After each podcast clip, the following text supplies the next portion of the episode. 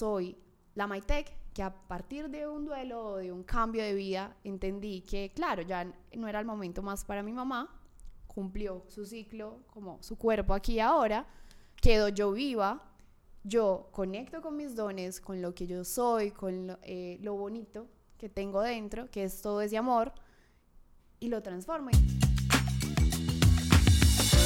Para nosotros los inestables, la vida es estar en una transición constante, de subidas y bajadas, en donde el cambio se vuelve nuestro mejor amigo. Por eso creamos este espacio, para ti, para nosotras y para todos los que en algún momento se han sentido identificados con este enredo que es la vida.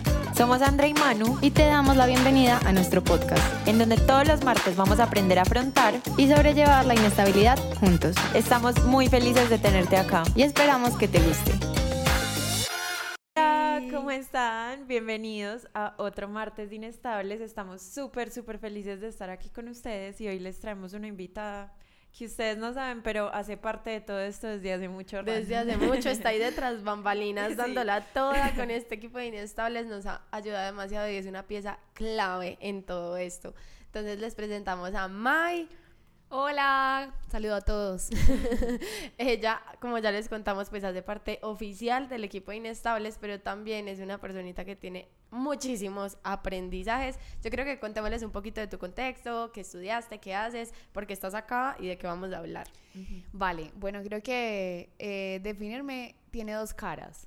La cara más negocios, eh, yo soy comunicadora social. Eh, es nuestra social media ¿Cómo se dice? Marketing slash social media slash, contenido slash todo era, todo era. Em, soy comunicadora social y eh, como comunicadora social pues lo que hago es genero contenido. Entonces soy líder de contenido para una empresa eh, global en Latinoamérica.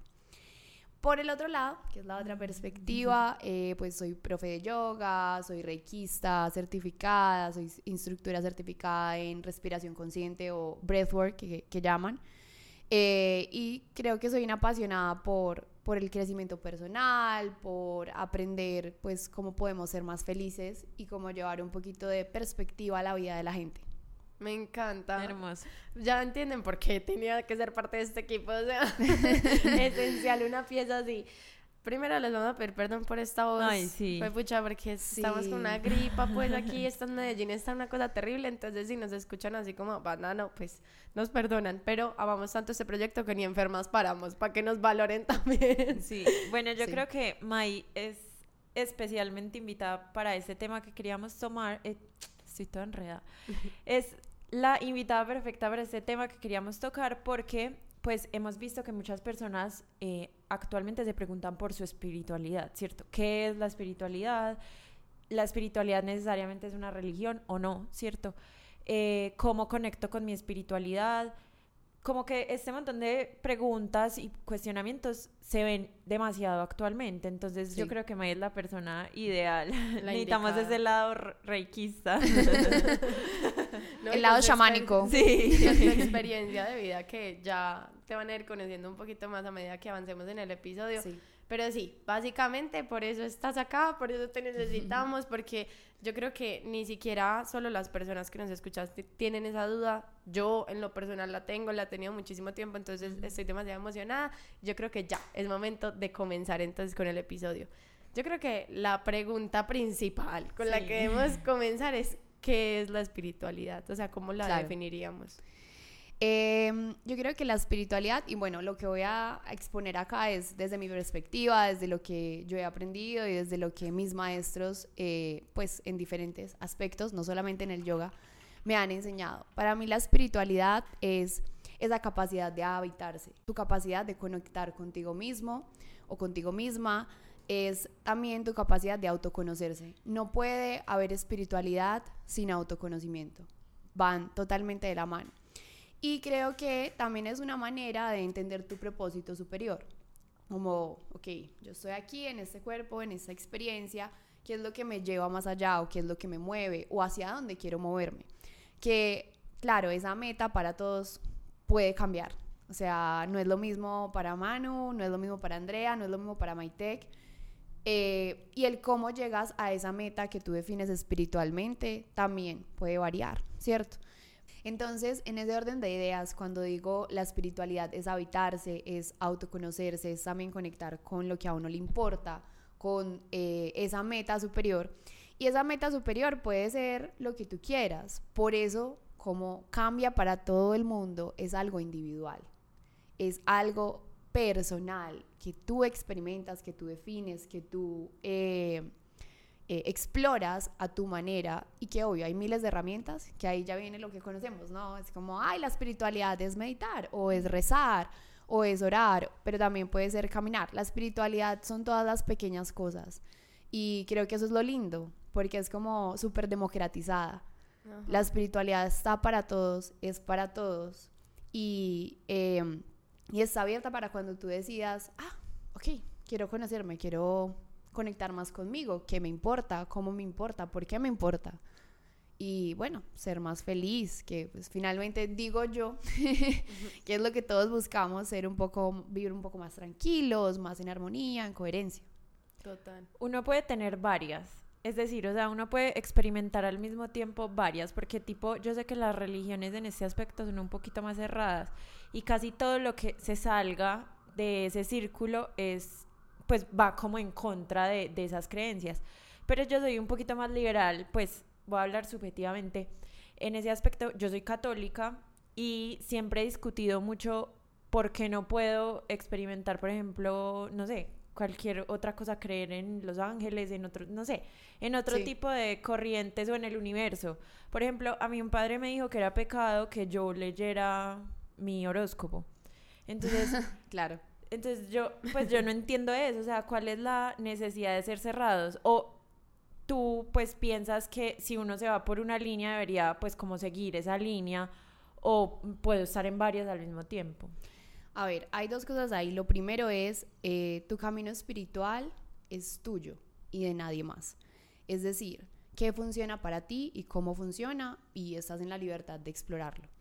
Obviamente, pues idealmente sin afectar a los demás, eh, como es un camino personal, yo no puedo llegar a decir, ah, como yo estoy haciendo yoga, entonces le voy a regalar un libro de yoga a todas mis amigas para como convertirlas, ¿no? Como eh, promover el yoga o bueno, eh, cualquier otra, digamos, línea espiritual o filosofía, bueno, o religión como tal. Primero, eh, entonces eso, es personal, es intransferible, es único y debe estar eh, dentro de tu decisión consciente de tú que quieres explorar y hacerlo. Y segundo, entender la diferencia, que seguramente es la pregunta que muchas personas tienen, ¿cuál es la diferencia entre espiritualidad y religión? Que em, creo que es una línea que se ha tornado un poco borrosa porque tiene elementos similares, o sea, porque ambas tienen una búsqueda del el ser superior, de eh, expansión, de crecimiento. ¿Cuál es la diferencia? Hay varios elementos. Uno, la espiritualidad como tal es personal, entonces tú la experimentas, ¿sí? Es em, tú con tu persona, escuchándote, entendiéndote y, bueno, autoconociéndote. Pero la religión, en cambio, es eh, más desde la institución, ¿sí? es una perspectiva de institución.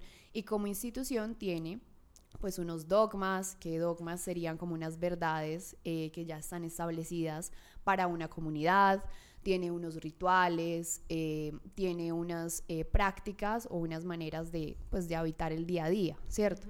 Entonces, la diferencia es, eh, en la espiritualidad es un camino tuyo y digamos que en la religión es un camino más en comunidad mm. con unas reglas y una estructura ya, definida. Entonces, ¿qué funciona para ti? Pues eso sí ya es eh, como que, te es suficiente. Muchas veces, y a mí me ha pasado, eh, yo también crecí en una religión católica, pero entonces luego me fui a Egipto a hacer un voluntariado y en el voluntariado recuerdo que la administradora de, del orfanato donde estuve, ella pues se, tenía, se ponía todo su hijab y entonces ya me explicó cómo, cómo, lo, cómo lo podía usar, eh, por qué lo usaban.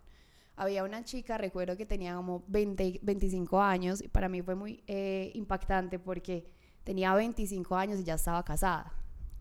Y yo tenía 19 en ese momento. Yo decía, es un futuro súper diferente, ¿no? O sea, yo tenía que volver, volver a terminar mi carrera, graduarme, yo quería seguir viajando.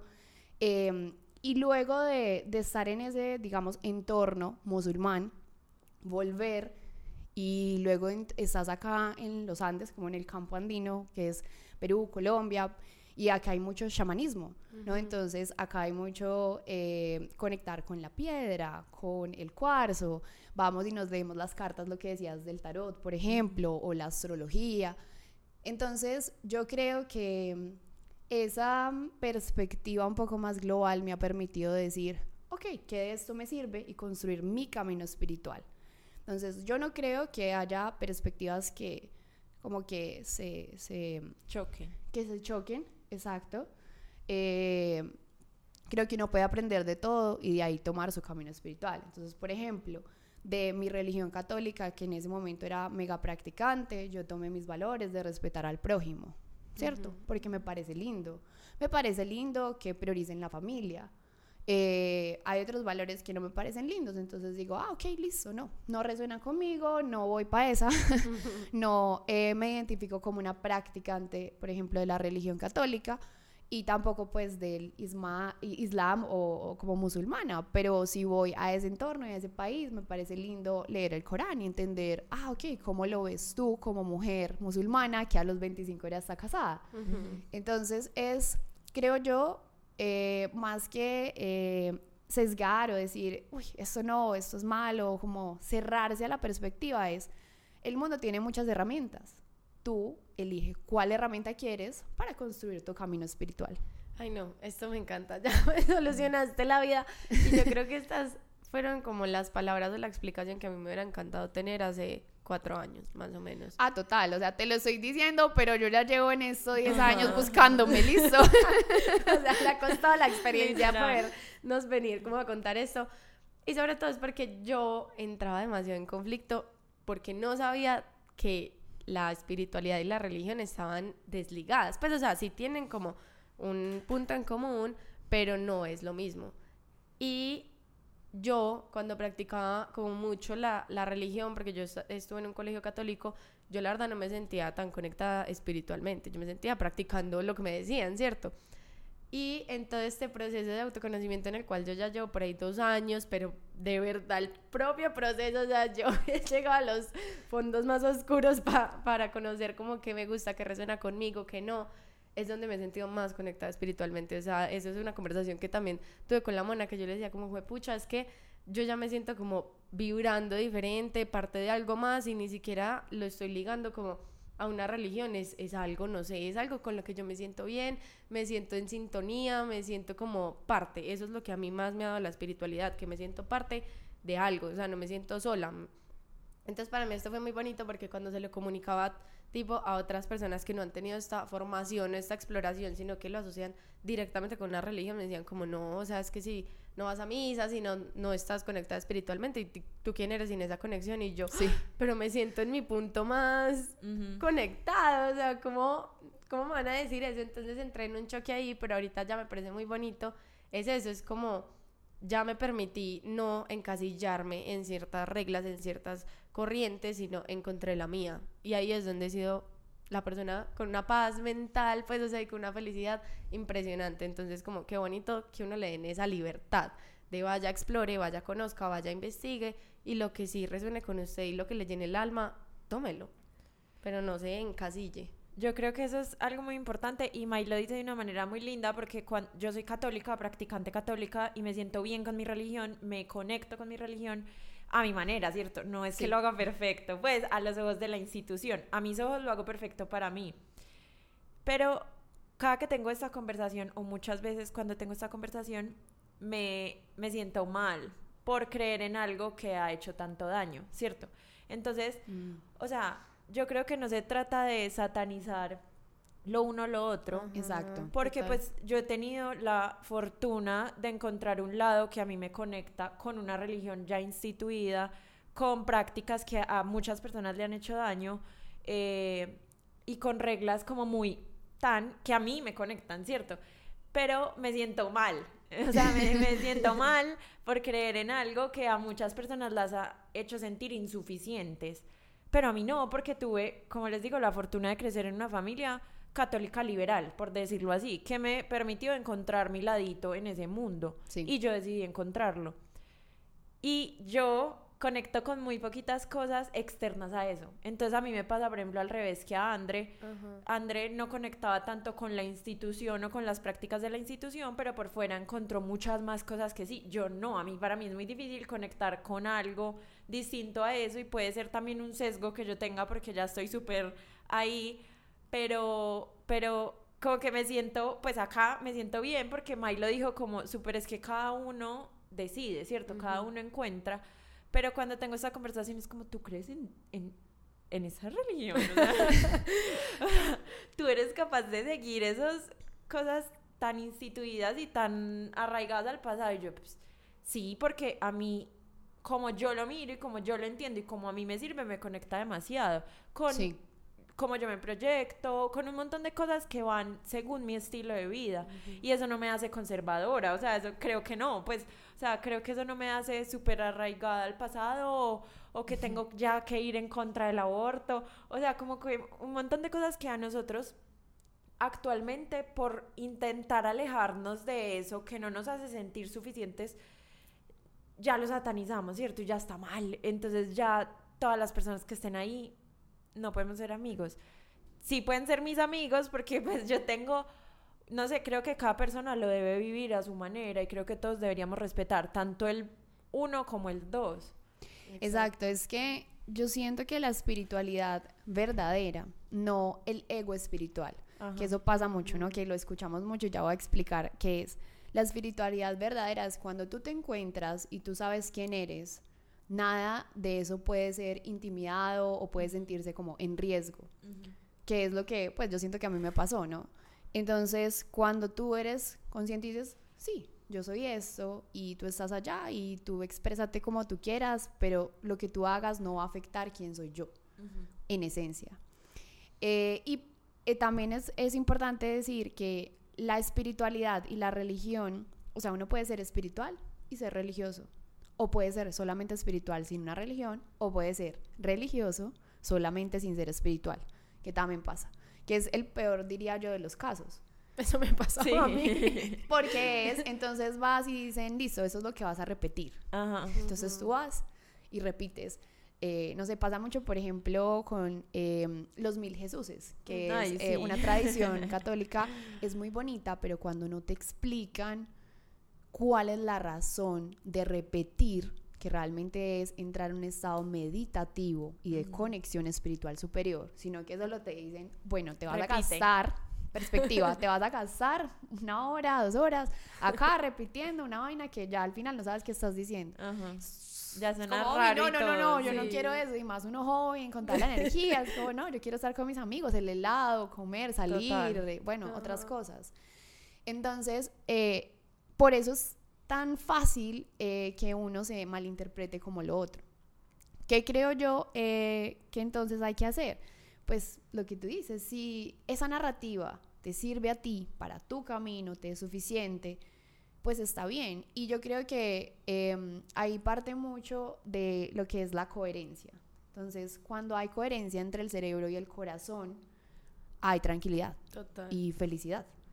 Entonces, si entre lo que yo siento en mi corazón, que es como, sí, yo creo en Jesús y para mí Él es un maestro, por ejemplo, en mi caso, para mí Él es un maestro. Mi mejor amiga no cree en Jesús. Entonces, hicimos una, una toma de medicina ancestral y ella en su viaje vio a sus maestros, la Pachamama, eh, ¿cierto? Como, como la Pachamama y, chamanes. Yo vi a Jesús a la Pachamama. ¿Está ella mal? ¿Estoy yo mal?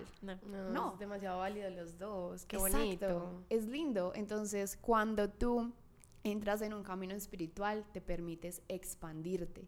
Y cuando te permites expandirte, ves la expansión de los demás. Total, es que yo siento que eso también me pasaba a mí. Porque obvio cuando yo estaba encasillada en algo que nunca me explicaron cuál era el propósito como real o nunca lo sentí propio, eh, yo también era como, ay, pero ¿por qué les gusta? ¿Cómo hacen? Porque no comprendía qué era sentirse conectado. El día en el cual yo pude experimentar esa conexión, yo dije, pucha, el que la sienta, bienvenido, como la sienta, pero me alegra, me alegra por usted que lo encuentre aquí, que lo encuentre allá, en esta religión, en esta meditación, en este lugar. O sea, como que yo digo que uno tiene que vivirlo para entenderlo y cuando como que sientes lo bonito que es llegar a ese punto, solo te provoca que todo el mundo lo haga a su manera y que llegue como sea. Pero es muy bonito todo esto que nos estás explicando porque es primero aceptar que no hay reglas, no hay como líneas específicas en las cuales tú no te puedes salir. Entonces es algo como un mundo muy libre en el cual todos deberíamos permitirnos eso, como la libertad de explorar y no solo para mí, sino también para el otro. Y yo entiendo que, por ejemplo, mi institución a la que yo pertenezco no permita esa libertad, por ejemplo, eso lo entiendo, pero yo sí la permito. Entonces es como entender que si bien yo estoy y sigo las prácticas de esa institución, yo no te quiero convertir. ¿Sí me entiendes? O sea, yo necesariamente no quiero que tú creas en mi Dios y a mi manera, no. O sea, como que hay que entender que también hay jóvenes, porque actualmente lo de moda es otra cosa. Lo que está además del yoga y un montón como de prácticas nuevas, pues no son nuevas, pero tú me entiendes, como más de moda o más como cool, bacano. Sí, llegando como a Occidente. Sí, más, más, como que se ve más top en la sociedad y cuando hay jóvenes como yo, pues que todavía están en esa institución, que les gusta, que lo entienden a su manera, se ve mal, ¿cierto? Entonces se ve como, ay, qué pesar, no ha podido salir de ahí. O sea, como, le falta un descubrir. No, cero. Es que eso, exactamente esa actitud es lo que llamamos ego espiritual, que va en contra totalmente de lo que es la espiritualidad. Y es, yo me siento superior porque mis creencias son de alguna manera mejores o más aceptadas o superiores. Y entonces cuando yo me siento superior, lo que hago es suprimir al otro, su punto de vista y, y su experiencia como ser humano, que también está mal. Porque entonces es como, no, no, no, a ver, la espiritualidad es mirar para adentro y por eso es dura. o sea, no es fácil ver hacia adentro y reconocerse y decir, ok, tengo estas luces, tengo estas sombras, que aparte no son solo mías, sino que vienen cargadas por un montón de impresiones de mi familia, del el contexto donde crecí, de quién soy, eh, pues no sé, si elegí cierta carrera, determinado lugar donde eh, pues estudiar, por ejemplo. Por eso es un poco retante también como el mirar adentro, porque tiene muchos eh, matices y irte al ego espiritual es súper fácil. O sea, el que diga que no ha estado en el ego espiritual buscando la espiritualidad está mintiendo. O sea, total. Pero que, pues, qué importante diferenciarlo. Porque, o sea, es eso, como que tú lo encontraste, pero por eso no te hace como que eso es lo que todo el mundo tiene que encontrar. Y eso es lo que está bien, sino para mí y ya dejamos al otro. Pero bueno, me encantó toda esta explicación, pero yo, yo que soy tan chismosa, quiero conocer un poquito más sobre tu historia, May. O sea, cómo tú llegas a este mundo a poder hablar de esta manera y a tener todos estos aprendizajes. O sea, ¿qué, qué suceso en tu vida ocurrió por el cual terminaste como en este mundo y explorándolo y amándolo tanto? Sí, casi siempre cuando uno tiene un despertar espiritual es porque algo pasó. Sí, por eso necesitaba saber. El breaking point. Sí. Em, antes de pandemia, más o menos un año antes de pandemia, eh, yo estaba viendo fuera del país, regresé a Colombia, regresé como a mi entorno, regresé muy drenada porque me hacía mucha falta mi familia y mis amigos, mi estabilidad y como la calidad de vida que yo tenía acá pero sobre todo el clima, eh, porque vivía en una, una, zona muy fría y en verdad me afectó mucho a mí, a mi actitud, a mi humor, gané mucho peso, o sea, estaba como eh, lo que uno dice deprimido, básicamente. Entonces al regresar, eh, yo encontré un nuevo empleo, era remoto, pues para esa época mantener un empleo remoto era increíble. Eh, con una buena oferta salarial, en eh, educación espiritual. O sea, mi rol era en marketing, pero para una empresa de, educación, de crecimiento personal. Y yo estaba en un éxtasis porque es como siempre me ha encantado. Entonces estaba increíble. Y resultó que un día, ay, yo me sentía como vacía. O sea, yo tenía el empleo, tenía mi casa, tenía la estabilidad, ya había bajado de peso, ¿cierto? Ya me había como, acomodado. Acomodado y ya no me sentía deprimida. Pero eh, yo me sentía que había algo que no estaba, pues yo no estaba disfrutando ese presente. Y empecé a cuestionarme también el hecho de que yo estaba como vendiendo, o sea, dentro de la empresa de crecimiento personal, un producto que yo no era. Entonces me costaba mucho crear un copy, me costaba mucho diseñar una campaña y yo dije, eso tiene que cambiar, ese sentimiento no es normal, tiene que cambiar. Entonces tomé, eh, en ese tiempo salió una de sus aplicaciones como 21 días gratis para meditar y yo dije, creo que ya llegó el momento. Claro, mis jefes todos meditaban, eran coaches o em, profesores pues de, eh, de, temas de espiritualidad, de energía, de libros, eran eh, personas con mucha sabiduría y también mucho trabajo interno y yo decía, no, yo no estoy dando la talla, no estoy dando la talla. Entonces em, empecé a meditar y luego fue la pandemia. En la pandemia mi mamá tenía un diagnóstico de cáncer muy fuerte que empezó a empeorar, claro, o sea, la situación de estar encerrados, ¿cierto? Y em, tenía unos dolores muy fuertes y un compañero de ella le dijo, hey, yo sé hacer Reiki, ¿por qué no? Pues yo te puedo ayudar para manejar el dolor, porque pues ya no había nada que hacer, ¿cierto? Estaba como en ese punto eh, de la enfermedad donde es, eh, ¿cómo se dice? Cuidados paliativos. Sí. Entonces, eh, ¿qué pasaba? que encontrarlo era un poco difícil, pues también por las horas del dolor, dos de la mañana, tres de la mañana, o sea, ¿quién va a llamar a un amigo a decirle, y venía a hacerme, a hacerme Reiki? Entonces yo empecé a aprender y mm, le preguntaba a él cosas como, ¿cómo hago esto? No sé qué, y empecé a hacerle Reiki a mi mamá de una manera muy intuitiva que tuvo ciertas consecuencias porque no lo hacía bien. Es decir, no me protegía mi energía, le entregaba mi energía a ella, bueno, un montón de temas que ya cuando hice Reiki dije, ay, con razón, o sea, aprendí. cuando me certifiqué dije, gracias a Dios me certifiqué. Eh, entonces en ese proceso de eh, ese duelo de, pues mi mamá se muere y es como, ¿yo quién soy? ¿Quién es Maitec? Sin ser la hija. ¿Quién es Maitec? La adulta, la mujer la treintañera, la que vive sola, la que paga los impuestos de su casa, del carro, la que declara renta, ¿cierto? Porque es como, uy, no, no. Entonces me abrumó un montón y empecé a buscar pues herramientas, entonces me certifiqué en Reiki porque dije, ya ayudé a mi mamá, sé que puedo hacerlo, sé que puedo hacerlo mejor eh, y empecé mi proceso espiritual de qué me servía a mí, de qué necesitaba a mí. Entonces yo tenía muchos dolores como en el corazón, literalmente como toda esta zona, era con un dolor horrible gracias al duelo, porque pues, sí. claro, la, como la emocionalidad al respecto. Y ahí yo me enfrenté a esa perspectiva, yo quién quiero ser frente a esta situación. Y eso es muy bonito de la espiritualidad. No se trata solo de qué situaciones experimentamos, sino de cómo nos paramos frente a esas situaciones y cómo reaccionamos o cuál es nuestra respuesta. Entonces yo pude haber dicho, ah, bueno, sí, soy como la que se quedó sin mamá y entonces estoy aquí en medio del duelo la tristeza y el llanto, bla, bla, bla. O soy la Maitec que a partir de un duelo o de un cambio de vida entendí que, claro, ya no era el momento más para mi mamá, cumplió su ciclo, como su cuerpo aquí y ahora, quedo yo viva, yo conecto con mis dones, con lo que yo soy, con lo, eh, lo bonito que tengo dentro, que es todo ese amor y lo transformo. Y entonces digo, ah, no, listo. Y recuerdo la primera vez que le hice Reiki, como la segunda vez que le hice Reiki a mi abuela. Mi abuela es súper fan, ¿no? Ya, ya es mi fan número uno. Es como, ¿cuándo me vas a hacer Reiki? Yo dije, hice lo correcto.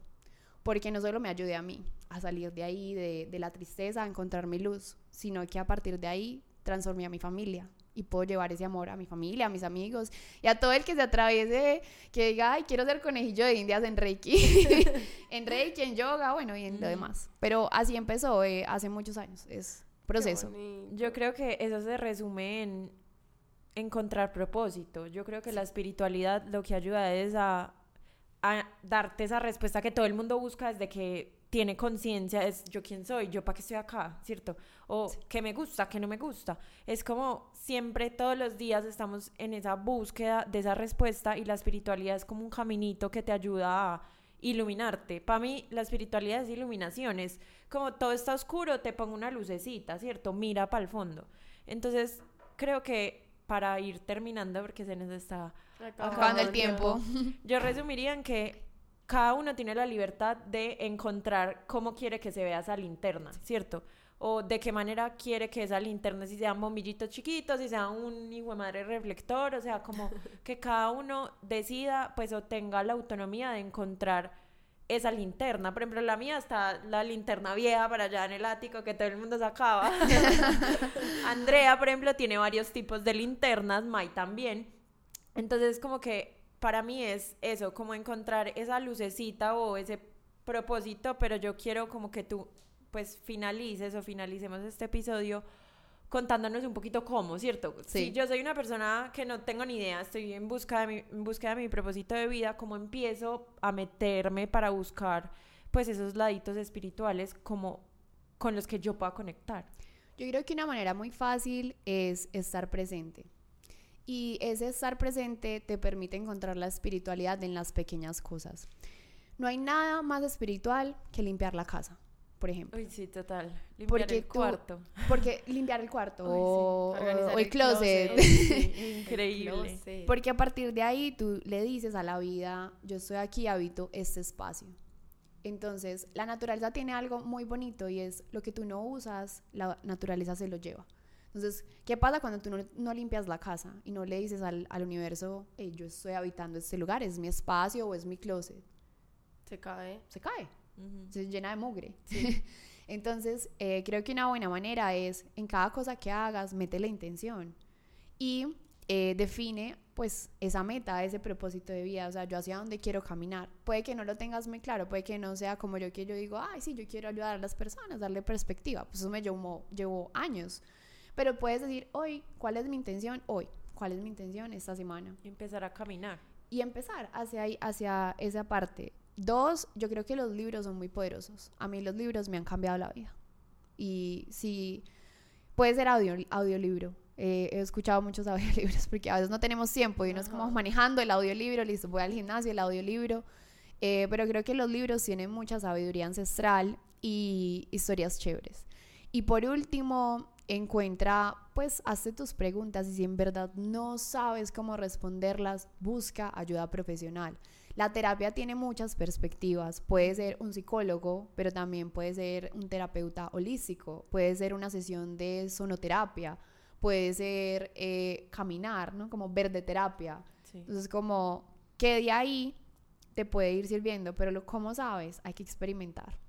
Total, hay que salirse de esa zona de confort. Qué bonito. Ay, no aprendí tanto. Me encanta. Ya quiero empezar a buscar todo. Sí, es como movimiento. O sea, como que me quiero mover. Sí, yo creo que ahí ya estén pendientes mucho de nuestras redes, que les vamos a subir de pronto diferentes herramientas con las cuales pueden empezar a probar cositas, a ver en qué se sienten mejor y sobre todo recordarles que tenemos una masterclass increíble que la da Mai sobre encontrar ese propósito y esa identidad. Entonces les vamos a dejar el link aquí abajo en la descripción por si se animan y también en un tag aquí arriba si lo estás viendo desde YouTube.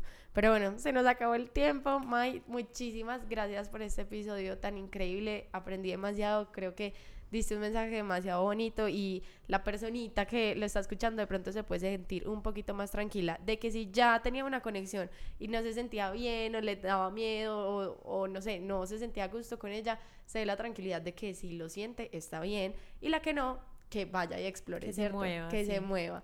Entonces, no, muy gracias por este espacio. Sí, May, gracias por compartirnos tu historia. Creo que por medio de historias transformadoras es que uno empieza a transformar la vida de las personas o al menos pues a mí me pasa que yo veo una historia que me conecta de cierta manera y empieza ese proceso de movimiento en mi cerebro al menos. Entonces, mil gracias por generarnos esto a nosotras y espero que lo hayas generado pues en las personas que nos escuchan y gracias por aceptarnos la invitación.